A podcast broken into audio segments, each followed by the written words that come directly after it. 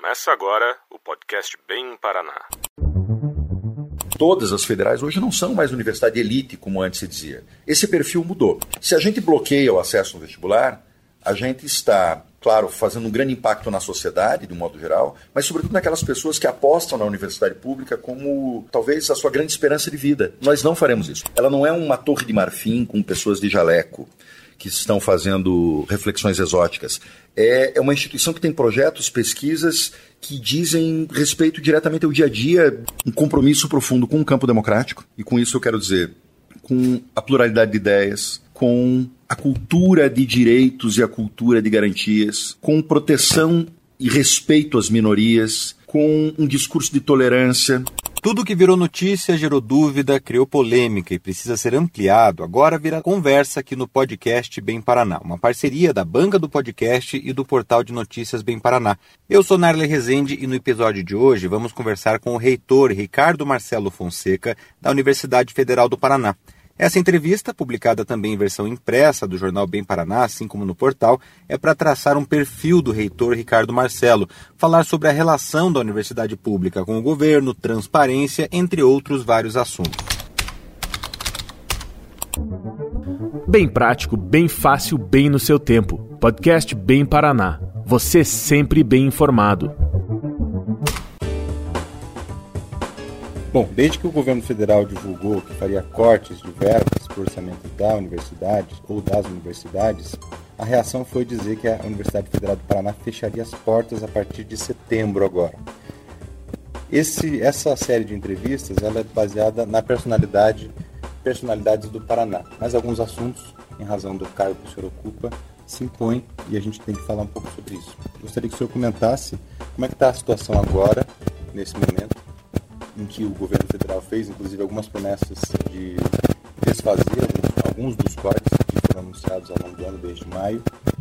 É, qual é a atualização sobre esse assunto e a universidade corre algum risco nesse momento? Veja, Nali, é, a questão é muito matemática. Se tiraram no mês de maio desse ano 30% das nossas verbas, daquilo que a gente chama de orçamento discricionário, que é o dinheiro que a gente paga as despesas correntes, na hora que chegasse em setembro, o dinheiro ia acabar. Né? E efetivamente é o que acontece. Né? Ah, as contas de setembro nós majoritariamente pagamos no início de outubro, e nesse momento a Universidade Federal do Paraná esgotou os seus recursos, apesar de ter feito uma série de ajustes ao longo do ano, particularmente no mês de julho, para poder sobreviver. Quero dizer que a gente sobreviveu bem até agora. Eu até olhando para outras instituições de colegas, reitores no Brasil, eu vejo que aconteceram muitos traumas pelas universidades aí Brasil afora. Centenas de pessoas das empresas terceirizadas é, despedidas. Eu vi em algumas universidades que o restaurante universitário tiveram que reduzir o cardápio sem a carne, fazer uma coisa é, radical, inclusive nesse sentido. Em outras universidades restringiram acesso aos restaurantes universitários. Houve é, universidades que cortaram bolsas. Pois bem, aqui no nosso caso não aconteceu nada disso. Só que agora o dinheiro acabou para pagar as contas é, de outubro. Qual que é a notícia novíssima, novíssima, que eu recebi hoje de manhã? Que foi editado um decreto pelo governo federal, decreto 10.028, datado de ontem, saiu ontem bem de noite, que recompõe cerca de 1 bilhão e 900 milhões de reais do orçamento para o MEC. O que, que isso significa concretamente para nós? Nós vamos ter que esperar uns dias para saber. Porque vai para o MEC, a gente tem que ver o que, que vai para as universidades, o que, que vai para os institutos, o que, que vai para a educação básica. Então temos que ver o montante que vai para as universidades e, a partir do montante que for para as universidades, como é que isso vai ser redistribuído para todas as 63 universidades federais. É, bom, mas a notícia pelo menos é boa. Alguma coisa retornou, seguramente na, na, já no, no início da próxima semana a gente vai ter isso concretizado e liberado no orçamento para pagar as contas do mês de setembro, que vence no início de outubro, nos dá, pelo menos isso, mais um folho. Quantos por cento agora tem de orçamento garantido daquilo que era previsto no início do ano? Zero. O orçamento, os 70% que sobraram, terminaram. Né? Então, agora, sem essa restituição daquilo que foi bloqueado, daqueles 30%, a universidade não sobrevive. Das verbas discricionárias, que Exato. são aquelas de manutenção, de terceirizados e tudo mais. Isso. Tem contratos atrasados nesse momento? Nenhum. A Universidade Federal do Paraná, isso é uma, acho que uma exceção também entre as universidades, está completamente em dia com os seus compromissos. O vestibular corre algum risco? Não corre nenhum risco. É, eu acho que seria afetar aquilo que a universidade tem de melhor e afetar, sobretudo, aquela parcela da população que mais precisa se a gente suspendesse o vestibular. Porque é necessário dizer isso. Hoje em dia, o, o, o, contingente dos nossos alunos da graduação, aqueles que entram, portanto, no vestibular, mais da metade são alunos carentes, são alunos com fragilidade socioeconômica. A Universidade Federal, todas as federais, hoje não são mais universidade elite, como antes se dizia. Esse perfil mudou. Se a gente bloqueia o acesso no vestibular, a gente está, claro, fazendo um grande impacto na sociedade, de um modo geral, mas sobretudo naquelas pessoas que apostam na universidade pública como é, talvez a sua grande esperança de vida. Nós não faremos isso. Até porque é, é, a, o concurso vestibular ele, ele tem uma taxa de inscrição, ele é autofinanciado, nós não usamos o dinheiro do orçamento para isso, e não há razão alguma para a gente fazer isso.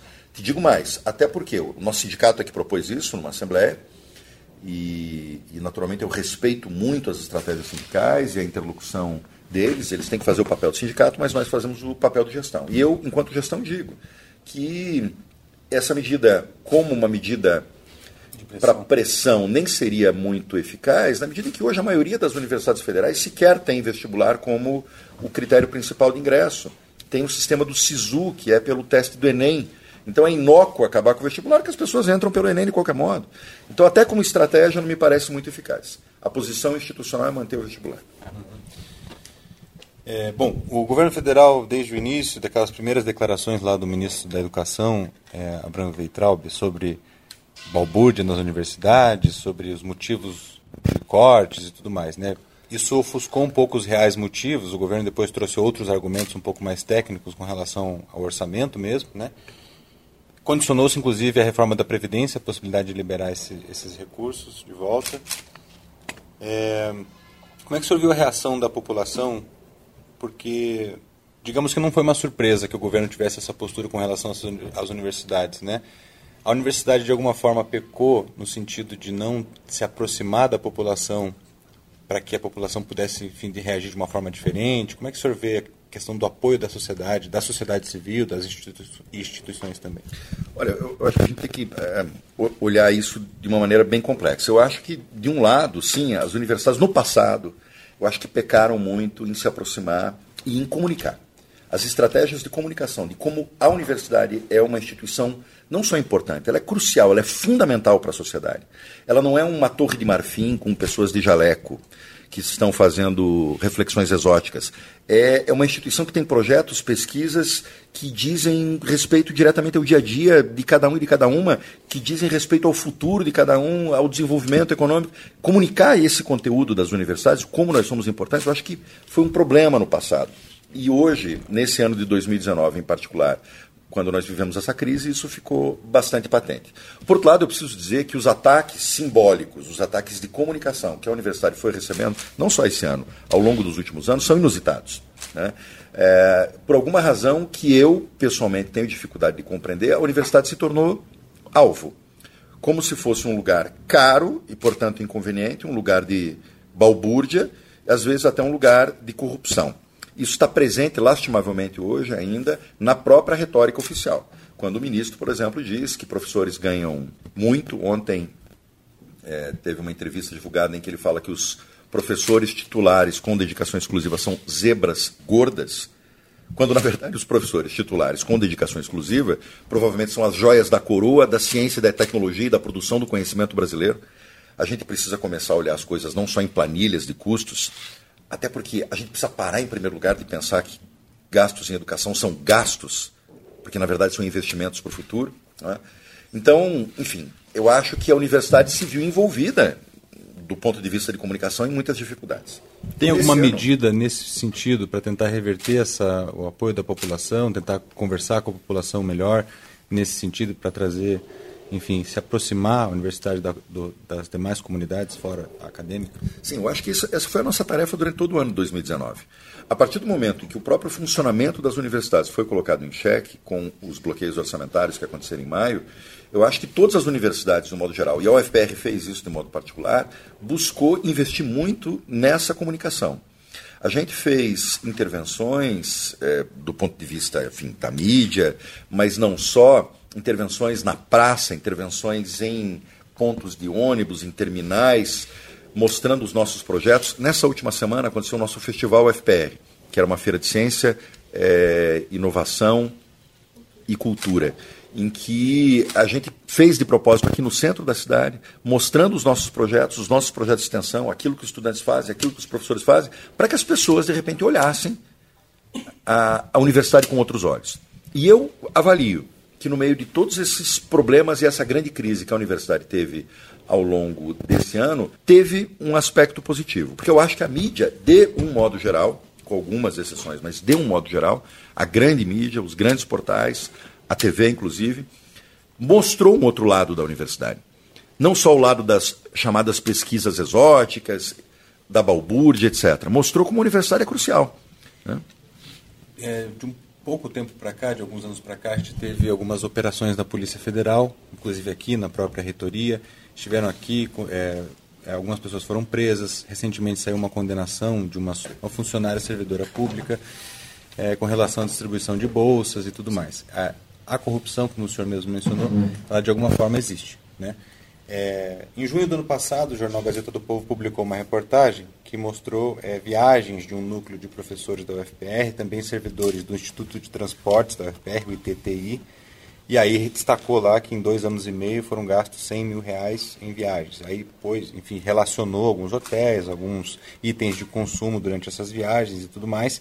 E esse link dessa reportagem, assim como outros tantos, tem sido, por exemplo, utilizados é, para sempre reforçar a ideia de que as universidades têm gastos excessivos e que existe sim corrupção e tudo mais. Então as pessoas resgatam essas histórias recentes, até de poucos anos atrás, para rebater e dizer que sim existe corrupção. É, o que, que a universidade faz para. Como, é como argumentar? Como é que o senhor vê esses gastos, em primeiro lugar, relacionados a viagens? Como é que explicar isso para o contribuinte, para rebater os argumentos? E o cuidado que a universidade também tem que tomar para não dar esses argumentos, para justamente esses ataques que são ilegítimos no sentido da importância da universidade? É, antes de tudo, eu preciso dizer o seguinte: né? É, essa é uma guerra de comunicação que a gente está vivendo agora. Né? E é, é curioso notar que notícias velhas e que notícias aumentadas e que notícias às vezes não devidamente apuradas são sempre recuperadas nesse nessa guerra simbólica que hoje acontece. A Universidade Federal do Paraná é gigante. Nós temos, enfim, mais de 40 mil pessoas em Curitiba e no interior é, vivendo, professores técnicos e estudantes, é, essa instituição. É uma instituição centenária, é uma instituição pública imensa. Toda instituição, seja pública ou seja privada, ela tem, enfim, a, a, o risco de passar por problemas internos, por desvios, porque as pessoas que vivem a universidade, como qualquer instituição, são pessoas de carne e osso. Aquilo que a instituição tem que estar permanentemente comprometida é de ter os seus critérios internos de transparência e de controle cada vez mais aperfeiçoados para que isso não aconteça. Aconteceu de fato na Universidade Federal do Paraná é, no início de 2017, eu tinha dois meses de gestão, uma operação policial que apareceu aqui por conta de um chamado escândalo de bolsas, que de fato aconteceu. Aconteceram desvios, mas eu preciso lhe dizer, Narley, que foram desvios em mais de quatro anos que somaram 7 milhões de reais. Eu não estou dizendo que isso é ninharia, eu não estou dizendo que isso é desprezível, ao contrário, a gente quer recuperar cada centavo desse dinheiro. Só que, se você olhar o montante da universidade que foi gasto e que foi bem gasto, isso de fato é uma gota num oceano. Eu não estou desprezando o cuidado que nós temos que ter com o dinheiro público, mas o tamanho do barulho que se faz por conta de uma coisa dessa é absolutamente desproporcional com relação àquilo que a universidade faz. Quero dizer ainda que naquela operação policial foi um grande estardalhaço. Estava em Brasília no dia, vieram dezenas de policiais armados, junto com a imprensa, às seis da manhã, levaram dezenas de pessoas em é, condução coercitiva. No final das contas, quando acabou o inquérito policial, três pessoas apenas foram indiciadas. E, de fato, havia um esquema que existia no departamento financeiro da Pró-Reitoria de Pesquisa e Pós-Graduação, em que duas servidoras, duas servidoras da universidade, que estavam aqui há mais de 30 anos e que tinham a, a confiança de todos, todo mundo as conhecia, eu as conhecia, das outras gestões, inclusive, é, que efetivamente operavam, operavam desvios, um desvio tosco, né, e que é, foram responsabilizadas. Todas as outras demais pessoas foram inocentadas. Tinham duas maçãs podres num cesto de 40 mil. É necessário a gente fixar isso. A gente está comprometido em recuperar esse dinheiro, mas, sobretudo, logo depois disso, a gente reforçou todos os sistemas de controle de transparência no gasto de bolsas e de auxílios, de modo que eu te digo que hoje é, é absolutamente impossível isso acontecer. Nós temos centenas, centenas de projetos de pesquisas que são, é, ou de, de contratos e convênios, que são tocados pelos respectivos coordenadores do projeto. Nesse caso específico que você falou, houve denúncias, algumas é, superestimadas, você dizer que um pesquisador recebeu ao longo de três anos 36 mil reais não quer dizer nada. Pesquisadores recebem bolsas né, de 3 mil reais mensais, isso acontece em qualquer lugar. Né? Mas, enfim, mas houve apuração de que pode ter havido algum, alguma irregularidade. A universidade, nesse exato momento, está tocando os procedimentos internos. A universidade nunca fica inerte quando isso acontece, porque eu acho que uma universidade ou uma instituição qualquer, para funcionar bem, tem que estar comprometida com isso. Não pode estar comprometida com erro, tem que estar comprometido sempre com o aperfeiçoamento dos seus mecanismos, e é isso que a gente tem feito incessantemente. E lhe digo, não há instituição, isso eu posso garantir, que tenha instrumentos de controle interno mais rígidos do que as universidades. Nós temos o TCU, a CGU, o Ministério Público Federal a todo momento olhando cada passo que a gente faz. Não há empresa privada que tenha essa forma de controle. Então dizer que as universidades são um exemplo de instituição que está um pouquinho solta, que não que está descontrolada, é exatamente o oposto, mas o oposto mesmo da realidade. É, eu queria aproveitar essa, essa resposta que o senhor deu e falar, trazer um pouquinho também para o tema da série de reportagens da versão impressa do jornal Bem Paraná, que fala sobre personalidades, sobre personalidades aqui do Paraná. É, o senhor assumiu a reitoria da Universidade Federal do Paraná em 2016. E de lá para cá, pegou exatamente um período em que a Polícia Federal estava fortalecida, estava engrandecida em razão da Operação Lava Jato, estava inclusive é, é, envaidecida também como a gente pode observar em diversas é, notícias e questões dos últimos anos. O senhor pegou um momento em que a transparência também estava em alta, os portais da transparência, o acesso à internet está amplificado, é, a internet fez com que as informações sejam bem mais publicizadas, com mais facilidade. É, então é muito mais fácil a pressão é, em cima de um gestor. Né? O senhor pegou a universidade num momento também pós, é, aliás, pré-impeachment ou durante um processo de impeachment, logo depois assumiu um novo governo, e aí um governo um pouco mais é, de extremo oposto, vamos dizer assim, do governo que é, já estava quando o senhor tá, geria, quando o senhor é, se candidatou para a reitoria. O senhor esperava como pessoa encontrar, é, entre aspas, uma bomba nessa?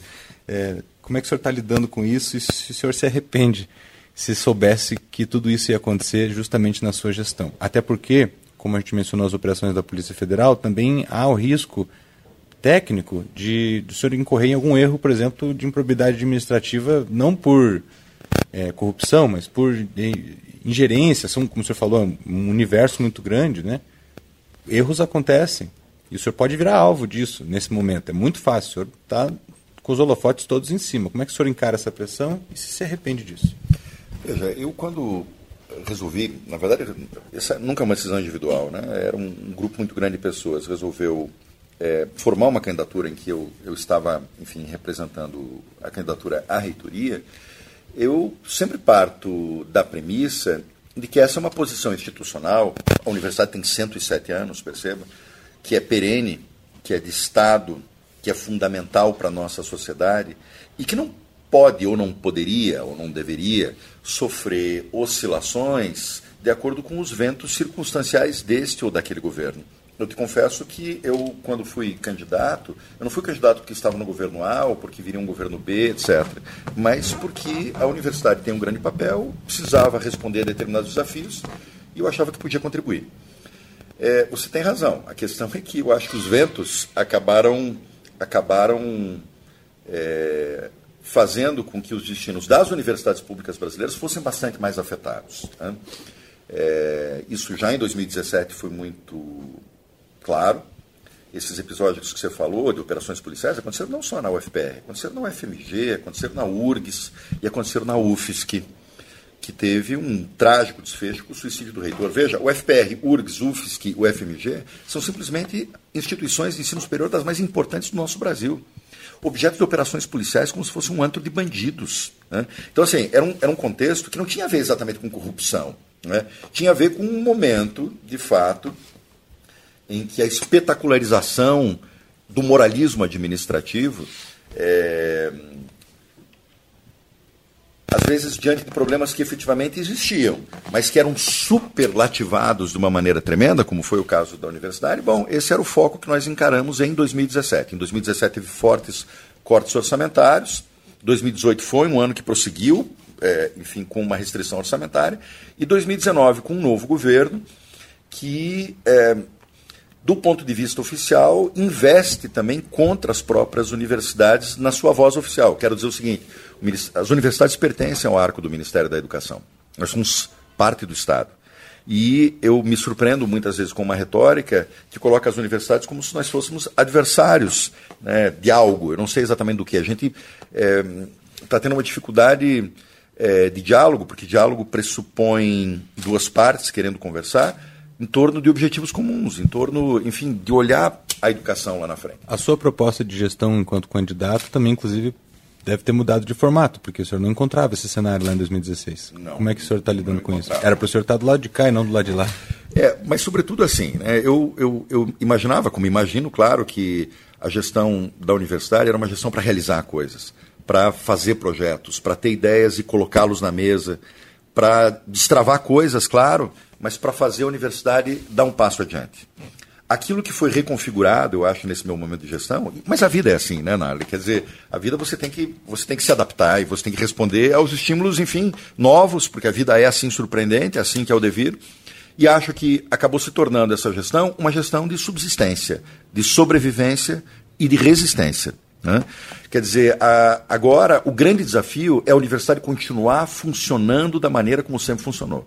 O nosso sonho de fazer novos prédios, de fazer novas obras, de aumentar novos projetos, é um sonho é, mais difícil nesse contexto que a gente está vivendo. Em outros momentos históricos seria a grande oportunidade de acontecer. O momento histórico que calhou de eu ser reitor é um momento em que a gente tem que manter a comunidade coesa e, e fazer a universidade continuar funcionando e, em alguns setores, se possível, avançando, apesar das imensas dificuldades. É um perfil que demanda, talvez, resistência para o gestor nesse momento, para o reitor nesse momento. O senhor já teve outros momentos na tua vida, na tua carreira, em que demandou tanta resistência, no sentido de sofrer ataques, retórica, devolver, responder, enfim, como é que o senhor já lidou com isso em outras ocasiões? Veja, no, no período que eu fui diretor do setor de ciências jurídicas, eu tive lá os meus desafios, né? Em 2015, a gente fez um grande evento aqui do julgamento simbólico do, do massacre dos professores, do dia 29 de abril. Logo na sequência, eu fui atacado pelo deputado Francisquini, porque havia um curso do, do, do Pronera, que era um programa do Ministério é, do Desenvolvimento Agrário, que depois foi extinto, é, que que foi desvirtuado e, e, eu, eu fui atacado já naquele momento. Né? Depois, enfim, houve uma resposta, houve uma, uma discussão pública, a coisa ficou por ali daquele jeito. Mas eu preciso lhe dizer, a experiência da reitoria é, não se compara com outras experiências que efetivamente eu, eu, possa ter tido outros conflitos e outros grandes embates. Aqui a escala é muito maior, aqui o, o, a dimensão é outra e acho que agora o momento é outro também. O momento histórico é outro. Né? Quer dizer, o parlamento é outro, os governantes são outros e os desafios são outros. Daí a gente tem que se adaptar a esse grande momento. Mas eu acho que essa adaptação é absolutamente necessária. Eu vejo isso hoje olhando para mim mesmo como reitor, para a própria instituição. Então, assim, se eu queria ser um reitor de realizações, como acho que fui quando fui diretor do setor jurídicas, em outra época, pois bem, agora o que a comunidade precisa que eu faça é que eu segure na unha toda essa confusão. Para fazer isso, o senhor tem que conversar também com os políticos, tem que sentar na mesa com diversos, é, enfim, governador, prefeito, com outros gestores, instituições, parceiros, empresas. É, você é filiado a algum partido político? Qual é a sua preferência política ideológica? Tem algum histórico de militância, movimento estudantil? É, porque esse é, um, é um, um, um dos temas utilizados muitas vezes para tentar diminuir o debate no sentido de dizer, ah, ele é ligado a determinada corrente política. A Universidade Federal do Paraná já teve candidato ao governo do Estado, já teve, enfim, tem diversos cabeças pensantes, inclusive da própria política, já surgiram da universidade. Existem grupos alinhados politicamente para lado A, lado B, enfim. E quem é o, reitor Ricardo Marcelo dentro desse jogo político? Obviamente o senhor teve uma juventude, o senhor teve também, o senhor, como viveu no ambiente acadêmico, com certeza se posicionou diversas vezes, está mais alinhado à esquerda ou à direita, é difícil de dizer isso também, porque isso é muito recente, essa bipolaridade também, né? Mas é, nesse sentido, qual é a sua linha política, reitor? Veja, preciso lhe dizer o seguinte, lá na minha militância estudantil, aqui no curso de História, é, na época, nós fazíamos parte de um grupo anarquista, no sentido de que a gente não queria filiação de nenhum partido político que patrulhasse e monitorasse a nossa, o, nosso, o nosso centro acadêmico, né, o CAIS. Isso nos anos 80. Né? É, nunca fui filiado a nenhum partido político e nunca fiz militância partidária.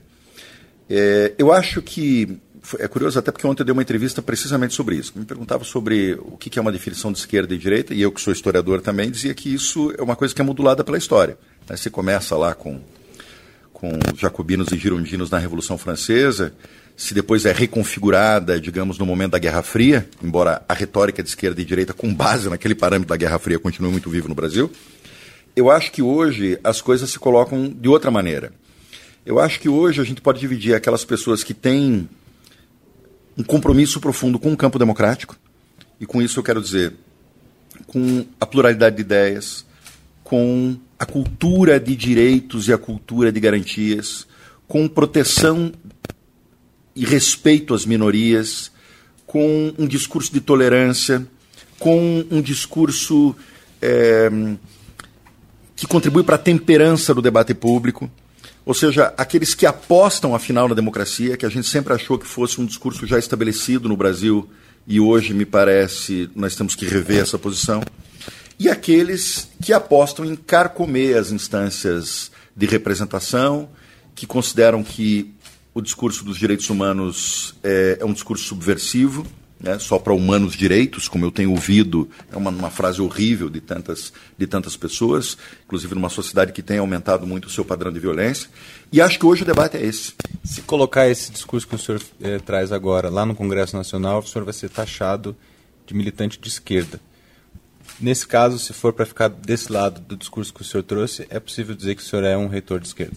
Eu, eu acho que aquilo que o, o, o momento democrático brasileiro precisa fazer é unir todas as pessoas que antes, numa outra retórica, se consideravam como um centro efetivamente democrático e uma direita democrática. Eu quero lembrar que a direita dos Estados Unidos, a direita verdadeiramente liberal, é uma direita que defende acirradamente os direitos humanos e os direitos das minorias. Aqui, no Brasil, é que as coisas se embaralharam um pouco. Então, eu acho que o nosso grande desafio hoje é unir esse campo democrático de todos que façam uma militância de direita. Eu reconheço que existem militantes democráticos no campo liberal e no centro também. Falando então um pouco de liberalismo, nesse sentido, o governo federal trouxe o Futurice numa tentativa de descentralizar a gestão, de trazer a iniciativa privada para dentro da universidade, trazer recursos, talvez perder a autonomia, e aí são pontos divergentes no debate.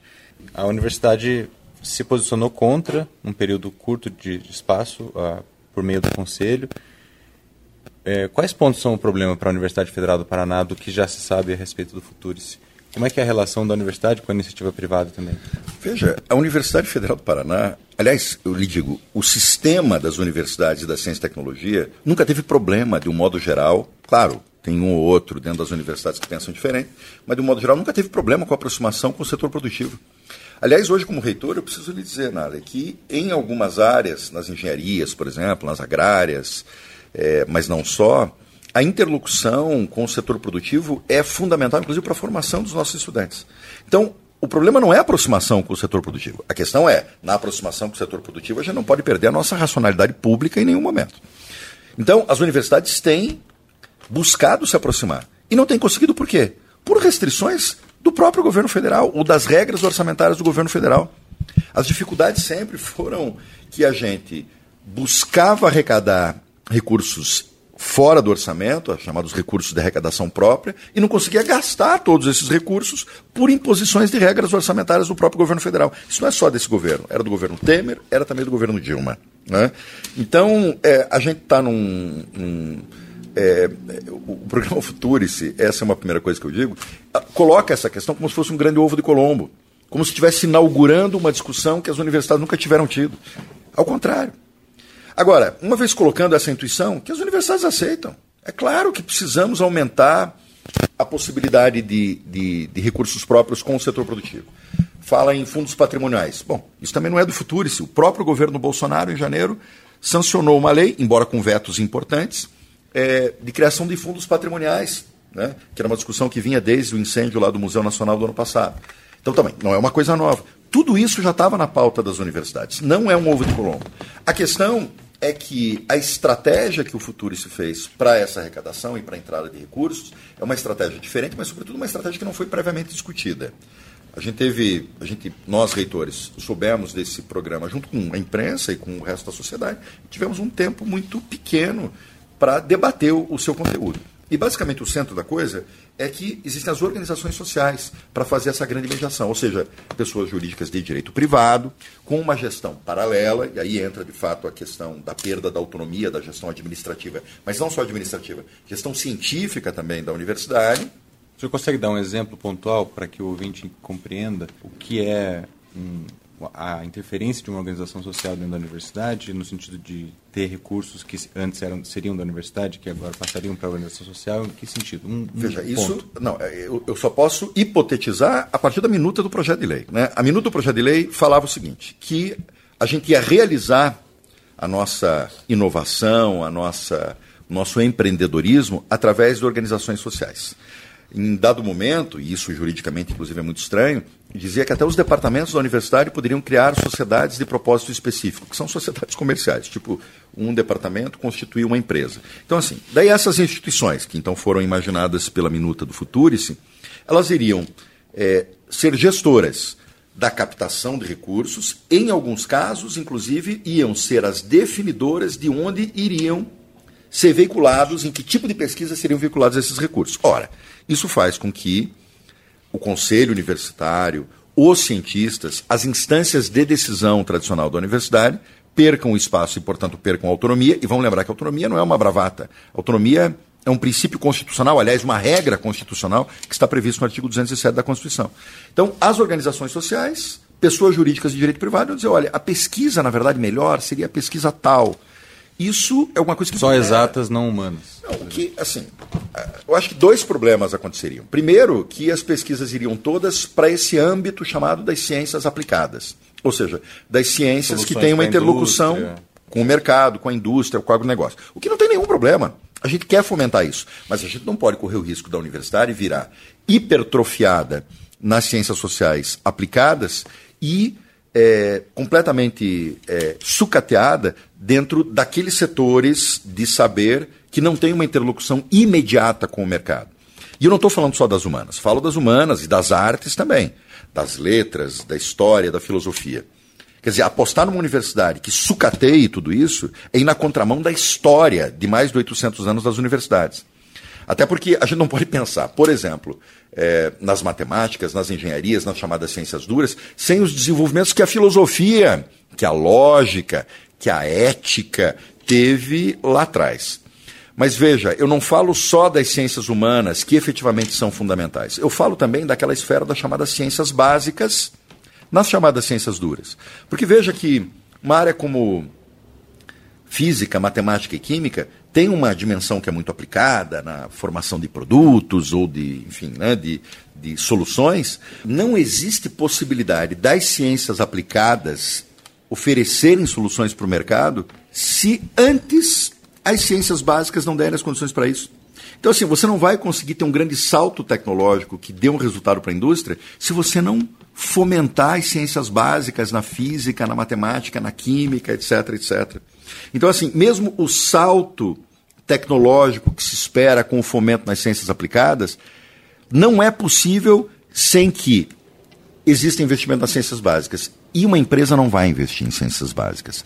A gente quer, naturalmente, os recursos externos, mas a experiência mostra que as empresas, quando querem investir, elas investem para a criação de um produto, de uma solução, que às vezes casa com os interesses da universidade, mas nas ciências aplicadas. Em qualquer lugar do mundo, as ciências básicas, seja nas humanidades, seja mesmo nas ciências duras, são fomentadas pelo poder público, inclusive nos Estados Unidos, que são o exemplo hoje retoricamente muito utilizado por aí. Então, o receio que o futuro se é, acaba nos dando é um pouco esse. Não só que as humanidades fiquem de lado, o que seria catastrófico, mas também que, dentro das próprias ciências ditas duras, das hard sciences, é, a, a, ciência básica fique subdimensionada. Eu vou lhe dar um exemplo. O presidente da República fala muito do grafeno, né, que efetivamente pode dar uma solução tecnológica de aplicação em tantas áreas, em tantas áreas da indústria revolucionárias. Mas veja que o grafeno, ele não. O grafeno, que é essa substância que vem do grafite, etc., que muita gente tem estudado. A Universidade Federal do Paraná, inclusive, é uma das líderes brasileiras nesse estudo, muito mais do que a Universidade de Mackenzie, inclusive. Aliás, a grande personalidade sobre o grafeno da Universidade de Mackenzie tem formação aqui no UFPR, no seu mestrado, doutorado e pós-doutorado. E, e eu quero dizer o grafeno como exemplo, porque apenas com muito investimento e tempo no âmbito das ciências básicas e que tem que ser um investimento público ali, é que esse salto na aplicação para o mercado, no caso do grafeno e de tantos outros, seria possível. Então, esse é um, um grande primeiro problema, é, eu acho, na arquitetura do programa Futuros. A questão tem problemas jurídicos. A Constituição fala que nós temos que ter uma indissociabilidade entre ensino, pesquisa e extensão. A extensão está ausente no programa Futuros. Aliás, a pesquisa não aplicada também está ausente. Né? Então, essas coisas a gente precisa dimensionar. Outra coisa que me parece que não pode ser ausente em qualquer programa que hoje leve em conta uma reforma estrutural do ensino superior público brasileiro é a questão da inclusão, da assistência estudantil.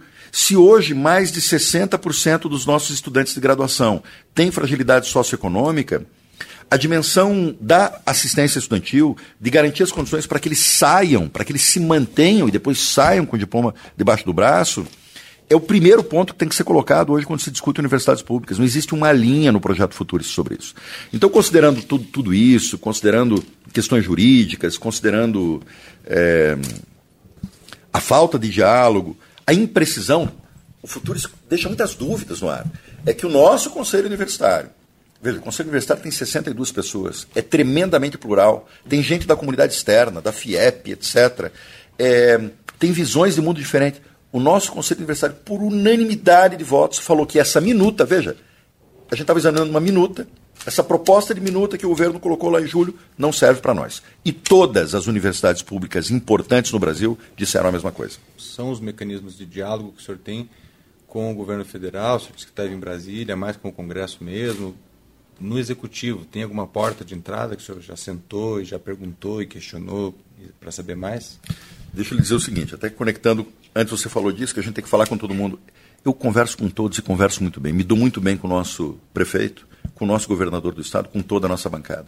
Quero dizer que quando teve essa, esse grande corte, a gente reuniu aqui na sala do Conselho Universitário os três senadores da República e boa parte da nossa bancada federal, todos em defesa da nossa universidade. Eu acho que nunca os três senadores é, do Paraná tiveram aqui na universidade juntos num movimento como esse. Então, assim, a, a, conversa é ótima e eu sinto que toda a nossa bancada, no Senado e na Câmara Federal, de um modo geral, assim como a Assembleia Legislativa, que também estive lá, assim como a Câmara de Curitiba também estive lá, é, está muito sensível é, e comprometida com a universidade. Então, o diálogo, a disposição para o diálogo acontece, isso até é uma imposição do meu cargo. Mas com o Poder Executivo? Com o Poder Executivo, eu lhe respondo o seguinte: eu retomo uma frase que eu já lhe disse. O diálogo é alguma coisa que pressupõe duas partes querendo conversar. A minha disposição sempre esteve e está na mesa. O senhor já oficiou isso? Já tentou se encontrar? Existe um, sei lá, um conselho nacional, que, reuniões? É que, é que o, ministro, o ministro da Educação, em particular, ele tem dito que ele só recebe os reitores junto com a bancada federal. Porque ele considera que a universidade é representada enfim, pelos representantes do povo e não pelos seus reitores. Eu considero isso complicado. Eu fui eleito pela comunidade, assim como os reitores, de um modo geral, agora já existem exceções nesse sentido no Brasil, mas de um modo geral foram eleitos pelas suas próprias comunidades e, portanto, representam as comunidades. Então, então quem está colocando as dificuldades para o diálogo não somos nós. Mas com o secretário do Ensino Superior e com as autoridades do MEC, nós estamos lá direto, todos os meses, conversando e buscando soluções para os nossos problemas internos. Por que, que a impressão que se tem é que participando de um diálogo é, público, as pessoas falam o, o, o, que um gestor, por exemplo, da universidade, um dia venha se candidatar a um cargo público, parece um pecado, assim, um, um problema. O senhor já pensou em alguma vez, de repente, entrar na vida pública, mas no sentido técnico, porque o senhor acaba adquirindo uma experiência de política de diálogo, experiência técnica de compreensão do sistema, experiência técnica, inclusive nacional e tudo mais. Quem mais estaria mais apto a um cargo político, público, eletivo, do que alguém que passou por esse procedimento eleitoral na universidade, por exemplo, cumpriu a gestão, se fez ou não um bom trabalho, enfim, acaba se propondo. Você já pensou nisso? Você vai se candidatar algum dia? Nunca pensei nisso e eu vou lhe dizer com toda a sinceridade, Nali. Hoje eu tenho um baita abacaxi nas mãos e um baita desafio e estou 200% concentrado nesse desafio. Eu acho que eu acho que não faz bem, inclusive, para a universidade nesse momento misturar as duas racionalidades. Hoje, a universidade é 100% da minha energia e do meu foco. Nunca pensei nisso, sempre tive uma vida de cientista, tive, enfim, a minha vida profissional também, é, que nunca fez parte, digamos, é, da gestão pública nesse sentido. Eu comecei a, a, enfim, me envolver com a gestão pública nos oito anos que eu fui diretor lá do, do setor de ciências jurídicas, a chamada Faculdade de Direito, e agora na reitoria. Eu quero, eu quero conseguir fazer essa universidade se manter de pé até o fim do meu mandato. Se aquele jovem anarquista tivesse olhado para o reitor hoje, quais seriam as críticas que ele faria? Eu acho que muitas. Esses dias eu estava brincando que eu lembrava das coisas que eu fiz enquanto estudante e eu acho que hoje eu pago um preço com juros exatamente por isso. Mas eu acho que isso é normal também. Né? São as fases da vida. O jeito como eu fui no curso de História nos anos 80 me faz ter um, um olhar muito compreensivo e, e, e, contextualizador, inclusive, daquilo que eu passo agora. O senhor estava errado naquela época, na sua visão hoje? Não? Eu acho que não, não é questão de erro ou acerto. É, é, são as fases da vida. Eu acho que um estudante, quando tem 18, 19, 20 anos, ele tem que ser muito mais radical do que quando ele tem 50, que é a minha idade que tem agora. Não estou querendo dizer que eu não sou radical, hein? Não estou querendo dizer que eu não estou, que eu estou em cima do muro ou que eu sou contemporizador. Não é assim que eu me defino. Mas eu acho triste quando eu vejo uma juventude lá na sua época de formação que já é conformada. Eu era profundamente inconformado, me considero ainda bastante inconformado, mas agora um inconformado com maturidade e com a responsabilidade da gestão, o que me coloca alguns, algumas imposições, desafios e ponderações diferentes daquela que naturalmente a militância estudantil tem. Planos para o futuro, depois que acabar esse mandato, o que o senhor vai fazer depois da reitoria? Eu não consigo planejar o meu, meu futuro do mês que vem, Narley mas eu não consigo planejar. Veja, abstratamente tem a possibilidade de um outro mandato, a possibilidade de uma reeleição existe. Eu não tomei essa decisão ainda. Hoje em dia, né, ser eleito pela comunidade também não é garantia de que você será nomeado pela presidência da República. Isso tem acontecido em alguns lugares, mais recentemente na Universidade Federal do Ceará. O que eu posso lhe dizer nessa incerteza absoluta, porque de fato não sei, de fato não sei, eu estou muito preocupado com hoje, agora, é que qualquer coisa que eu volte a fazer, eu voltando para o meu lugar de pesquisa e de aulas, que eu adoro estar em sala de aula lá no curso de Direito, para mim já seria uma felicidade. Mas eu te confesso que eu não estou tendo energia e condições de pensar no amanhã. Eu quero, quero vencer esse ano de 2019, sobretudo aqui na universidade, terminar com as contas pagas, com os alunos terminando o seu ano, e com, com o vestibular acontecendo e com tudo certinho. Toda a minha energia está nisso agora. Reitor Ricardo Marcelo Fonseca, da Universidade Federal do Paraná, obrigado por participar aqui do podcast do Bem Paraná. Olha, um prazer, Nali, foi, foi um belo papo e eu que te agradeço por abrir esse espaço para mim e para a universidade. E aqui termina mais um episódio do podcast Bem Paraná em parceria com a banca do podcast. Eu, Narley Rezende, me despeço por aqui. Para acompanhar mais episódios do podcast Bem Paraná, acesse bemparaná.com.br ou nos aplicativos Spotify, Anchor, Apple Podcasts, Google Podcasts e outras plataformas de áudio do seu celular. Baixe o arquivo e ouça como, onde e quando quiser. Semana que vem tem um novo bate-papo para você. Podcast Bem Paraná. Você sempre bem informado uma parceria do portal Bem Paraná e da banca do podcast.